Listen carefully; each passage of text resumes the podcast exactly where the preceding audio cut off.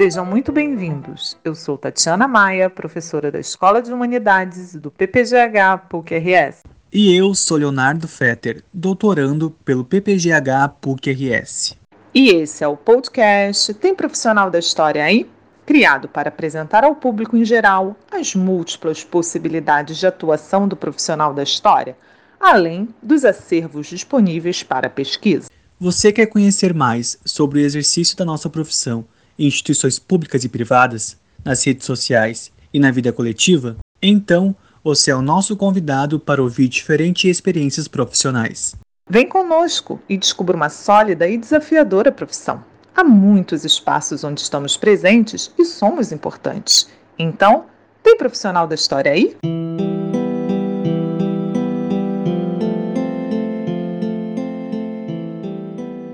Nosso convidado de hoje é Frederico Duarte Bartz, idealizador do projeto em História Pública Caminhos Operários de Porto Alegre, uma página no Facebook. Frederico possui graduação em História e em História da Arte pela Universidade Federal do Rio Grande do Sul, onde também cursou seu mestrado e doutorado. Atualmente, Frederico é técnico em assuntos educacionais da URGS e tem experiência na área de história, com ênfase em história do movimento operário gaúcho e brasileiro. Muito obrigada, Frederico, por participar deste projeto.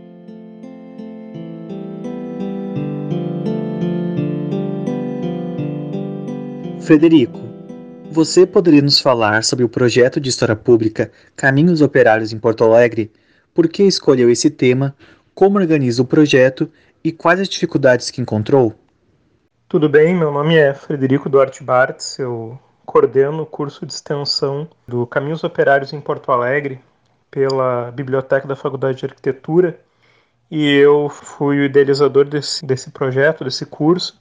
E gostaria de falar um pouco né, de como surgiu essa ideia. Essa ideia surgiu em torno de 2015, a primeira experiência do Caminhos Operários foi uma caminhada pelo bairro Floresta, que se chamou Floresta dos Operários, e eu coloco como três fatores que influenciaram o surgimento do Caminhos Operários. Primeiro, todo um debate sobre direito à cidade, sobre, sobre usufruto da cidade, especialmente ali no, no bojo das manifestações de junho de 2013, com uma série de projetos de defesa dos espaços públicos que a gente teve ali 2014, 2015 em Porto Alegre. Isso acabou influenciando também a, o Caminhos Operários. Por outro lado, também uma, uma série de outros projetos que já tratavam de trajetos de memória, de projetos de resgate de memórias esquecidas, como por exemplo o Territórios Negros, o Museu do Percurso do Negro, que também influenciou a pensar em realizar o Caminhos Operários. Eu acho que um terceiro fator é a questão do próprio risco que o patrimônio da classe trabalhadora estava sofrendo e continua sofrendo, porque temos todo um, um espaço da cidade onde se desenvolveu a indústria, as moradias operárias, sedes dos sindicatos, na região ali do Floresta e do Quarto Distrito, que sofre uma dura especulação imobiliária, com risco de desabamentos, risco de demolição, então achei que era necessário provocar essa memória antes que as coisas fossem destruídas, fossem abaixo. Então acredito que esses três fatores influenciaram a, a ideia do Caminhos Operários e como eu tenho já uma formação né, de historiador tratando de temas do movimento operário, eu resolvi trabalhar isso, tentando levar para um público bem maior essa história da classe trabalhadora em Porto Alegre. Tentar mostrar que Porto Alegre também foi feita pela classe trabalhadora e que essa classe trabalhadora tem uma memória que deve ser resgatada. A escolha do tema do Caminhos Operários, né, que é a história da organização da classe trabalhadora em Porto Alegre, especialmente no período formativo das organizações de classe, do período de crescimento de uma consciência de classe, de uma identidade de classe, que é no período ali final do Império, começo da República até os anos 30. Esse tema, né, a escolha do tema, ela se justifica porque existe um silêncio muito grande em relação à história da classe trabalhadora em Porto Alegre. E esse silêncio ele se torna ainda mais agudo quando a gente pensa na história da classe trabalhadora organizada. na história dos sindicatos, das greves, das associações beneficentes, das associações esportivas, das associações de bairro. Então tu tem todo, toda uma história de movimentos da classe trabalhadora que foram completamente esquecidos e, e foram literalmente apagados por ação da elite de Porto Alegre, da burguesia de Porto Alegre. As grandes greves de 1906, 1917, os confrontos ali da década de 30, todo esse processo formativo da classe trabalhadora, ele permanece em boa parte anônimo, né, porque tu tem um esforço da elite de apagar esse processo, né. Então, o desejo de, de fazer o Caminhos Operários e alertar, resgatar essa memória é a necessidade de que a gente pense também a, a, a classe trabalhadora no tempo presente. É uma provocação também pensar os processos de mobilização da classe trabalhadora no passado para pensar também a necessidade de se mobilizar no presente. Essa necessidade de estimular uma, uma identidade de classe, uma consciência de classe, então tem um, um engajamento político também que está vinculado a, a esse projeto histórico, esse projeto de resgate da memória. Como eu falei logo antes, o, o projeto do Caminhos Operários ele começou de uma forma bastante, bastante simples, né, com uma caminhada pelo bairro Floresta, que é o primeiro bairro fabril de Porto Alegre, berço do movimento operário, berço da social-democracia em Porto Alegre, do socialismo então dos primeiros sindicatos, da Federação Operária. Então, a primeira caminhada temática, a primeira caminhada, o primeiro trajeto de memória, ele ocorreu lá em 2015, como uma atividade complementar do encontro regional do GT Mundo do Trabalho. E foi uma caminhada bem pequena, mas ela foi bastante estimulante e eu recebi bastante respostas positivas sobre a importância de estar fazendo esse trajeto. Com isso, ele acabou se desdobrando no Caminhos Operários em Porto Alegre, que foi uma caminhada maior, né, que eu realizei em 2016 e 2018. Aí também com o GT História e Marxismo da Ampuna, uma caminhada maior no sentido de ir até o, o passar pelo Bonfim, ir até ali a Redenção e começar lá no, no bairro São Geraldo. Então ele, ele ficou um pouco maior. E em 2018 teve uma caminhada que foi no dia 28 de setembro, se eu não me engano, que ela foi muito grande. E ali eu percebi que era necessário desdobrar. É difícil caminhar 4, 5 quilômetros por dia, né? É, num trajeto de memória cansativo. Então, eu trabalho na biblioteca da Faculdade de Arquitetura, sou técnico em assuntos educacionais e resolvi apresentar esse trajeto de memória como um curso de extensão. Então, em 2019, foi realizado dois cursos de extensão um primeiro com quatro trajetos e seis aulas, e um segundo com seis trajetos e quatro aulas, total de dez encontros. E esses dois, esses dois cursos foram bem importantes. Tava, eu havia planejado um novo curso para o ano de 2020, mas veio a pandemia. Esse curso acabou sendo virtual e também deu super certo, funcionou muito bem. Inclusive, essa, esse desdobramento do Caminhos Operários em, em várias caminhadas, e nesse curso maior das 10 aulas, no segundo semestre de 2019, a gente caminhou pelo Floresta e pelo São Geraldo ali, mas também pelo Bonfim e Rio Branco, pela Cidade Baixa e Azenha, pelo centro da cidade, pelo bairro Tristeza e pelo Partemão e pelo Santo Antônio. Isso porque eu sempre digo no curso, né, que a história da classe trabalhadora, ela não ocorre em um lugar especificamente. Ela ocorreu em toda a cidade. Em todos os bairros, em todos os arrabaldes, haviam sindicatos, haviam mobilizações, haviam associações de classe. Isso porque o território da classe trabalhadora é o território da cidade. As dificuldades, elas são várias e, bom, eu posso falar de uma, de uma dificuldade, por exemplo, da ordem da pesquisa. Muita coisa que eu, que eu construí caminhos operários foi feita a, par, a partir de uma pesquisa de campo, com jornais, com documentos, de uma forma bastante ampla. Então, é necessário toda uma pesquisa. É necessário também ter o cuidado com, com os endereços, porque tem todo um processo de mudanças de endereços ali em 1926, 27, Também tem um, uma outra dificuldade que é a própria bibliografia. Muitas vezes a gente vai tratar, por exemplo, sobre categorias que foram pouco estudadas, então tu tem que construir as interpretações enquanto está planejando os percursos. Mas eu vou ser bem sincero que eu acho que a maior dificuldade é o apagamento da memória. É tu ver essa memória ser completamente apagada e passar por bairros que foram bairros operários e com intensa atividade sindical e às vezes não encontrar nenhum edifício dos anos 10, dos anos 20, ou muitas vezes encontrar um local que foi sede da Federação Operária, que foi sede de uma sociedade socialista ou anarquista em ruínas, com risco de demolição. Eu acho que esse, essa dificuldade é uma dificuldade que diz respeito a todo mundo que trabalha com história trabalha com memória. Porto Alegre é uma cidade que cuida muito mal do seu patrimônio muito mal da sua memória. E aí, quando eu falo da memória da classe trabalhadora, essa é uma memória que não é monumental. Não são os grandes edifícios, os palácios, não. São edifícios muito simples, às vezes uma taverna, uma casa de um militante, uma associação de bairro e que muitas vezes não tem a proteção necessária para que aquilo se torne um ponto de memória, um lugar de memória. Então eu acho que o risco da destruição do patrimônio é a maior dificuldade que a gente tem.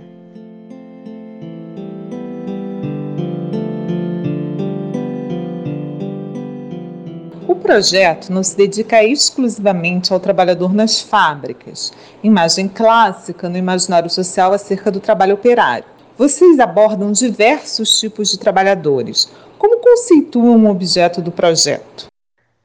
Apesar do projeto ter nascido com uma caminhada no bairro Floresta, que é um bairro fabril, a percepção que eu tenho do que, que é a classe trabalhadora ela é bem ampla.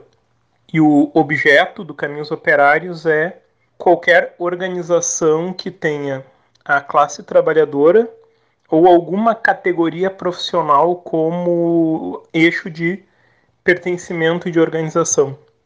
Então, na realidade, o movimento operário aqui é entendido como classe trabalhadora organizada.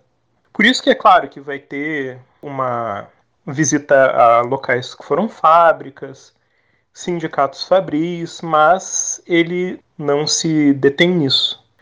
Por exemplo, a gente visita outras, outros espaços organizativos.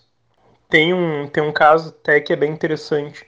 No Partenon, a gente passa para uma escola chamada Apeles Porto Alegre, que ele, nos anos 20 era, e 30 era um campo de futebol utilizado pelos bancários, pelos estivadores e pelos metalúrgicos da Geral de Fogões que era uma fábrica que tinha no Partenon.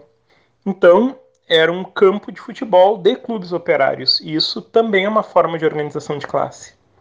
Dar um outro exemplo, a gente passa por uma praça, também, também no Partenon, por uma praça que era uma pedreira. Era uma pedreira em que trabalhavam anarquistas e que foi a última sede da, do jornal A Luta. Ficou, era localizado ali atualmente é na Paulino Chaves. E, e esse também é um local de memória, porque esses anarquistas, muitos imigrantes espanhóis, trabalhavam de forma quase cooperativa ali. Não era uma sede de sindicato, não era uma sede partidária, mas é um lugar de memória também. A gente passa, por exemplo, por locais específicos de moradia. Por exemplo, a Travessa dos Venezianos é um lugar de memória a vila, a vila operária ali da Fiatesse no, nos navegantes é um lugar de memória. Um outro lugar de memória assim, interessante para mostrar a diversidade dos locais. A rua Washington Luiz, a gente caminha pelo Washington Luiz e, e passa por o local onde corria o leito de, do riacho. E ali mulheres lavavam roupas, lavadeiras trabalhavam ali. Então também é um lugar de memória porque é vinculado ao trabalho e a memória dessas mulheres trabalhadoras. Então, existe toda uma diversidade de memória vinculada à classe trabalhadora que eu procuro abordar nas caminhadas. Por exemplo, eu, e aí eu poderia citar várias outras coisas, né, mas até, por exemplo, tem uma, tem uma memória toda vinculada aos trabalhadores rurais em Porto Alegre que é muito pouco muito pouco lembrada, especialmente os leiteiros, que era uma categoria muito presente na Zona Norte, na região do Passo da Areia. A gente passa por um local que foi sede da União dos Leiteiros, ali no bairro São Geraldo, na Presidente Roosevelt. Também tem a categoria dos funcionários públicos, que em geral é pouco lembrada, pouco recordada também.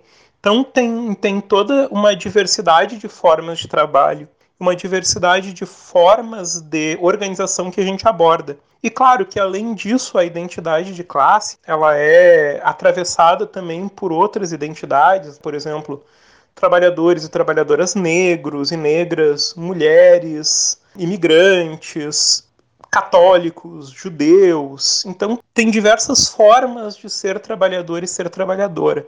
E a gente procura né, incorporar essa diversidade no Caminhos Operários.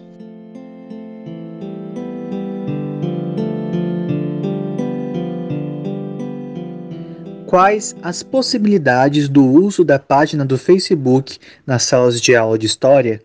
Como transformar a página em recurso didático? O Facebook tem sido uma ferramenta bastante interessante. Em 2019 a gente lançou uma página do Caminhos Operários em Porto Alegre e eu tenho publicado hum, constantemente né, nela. É, no primeiro ano a gente publicou muitos locais de memória fazendo um histórico daquele local de memória, mostrando, por exemplo, uma foto antiga, uma foto moderna, resgatando a importância daquele lugar. E nesse ano de 2021 eu tenho publicado uh, a cada 15 dias um mapa temático de Porto Alegre com endereços vinculados a, a, a determinado tema. Por exemplo, já teve questão do, de organizações femininas ou dirigidas por mulheres, os endereços do jornal O Exemplo, né, que era o jornal da, dos trabalhadores negros, já teve os endereços da Federação Operária do Rio Grande do Sul, já teve os endereços da União dos Leiteiros, que era a principal categoria de trabalhadores rurais. Agora vai, vai ser lançado um sobre escolas libertárias. Então a gente procura abordar também nesses mapas essa diversidade. Isso pode ser usado em termos educativos de uma forma bem ampla, né? Eu acredito que um professor ou uma professora que queiram abordar a territorialidade da classe trabalhadora, das suas organizações, podem usar o, as postagens do Caminhos Operários como uma forma de mostrar que, que existem lugares que a gente nem desconfia que são lugares de memória da classe trabalhadora. E também né, é possível ver nos mapas que muitas vezes esses locais de memória estão muito mais próximos da gente do que a gente acredita. Então acredito que sim, são bons recursos educacionais para serem usados.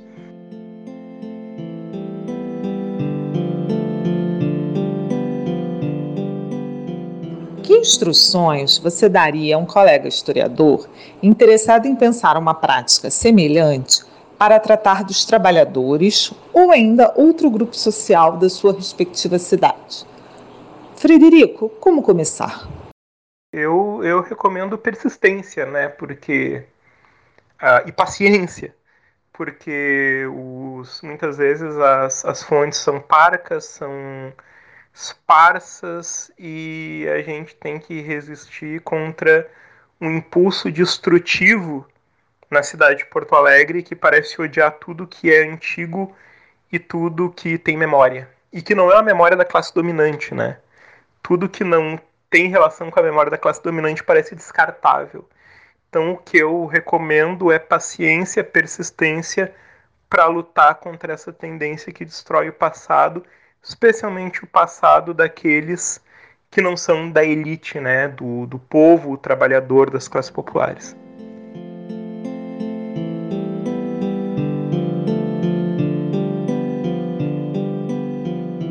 Muito obrigada, Frederico, por sua participação mais uma vez neste projeto. E para todas e todos que nos acompanham, esperamos que tenham gostado dessa entrevista. Convidamos vocês para nos seguir no Facebook, no Twitter e no Instagram. Participem, comentem as entrevistas e sugiram temas. Será um prazer dialogar com vocês e construir esse projeto coletivamente. A música que inicia esse podcast é Atraente, composição de Chiquinha Gonzaga, de 1877. Fiquem bem e até o próximo episódio.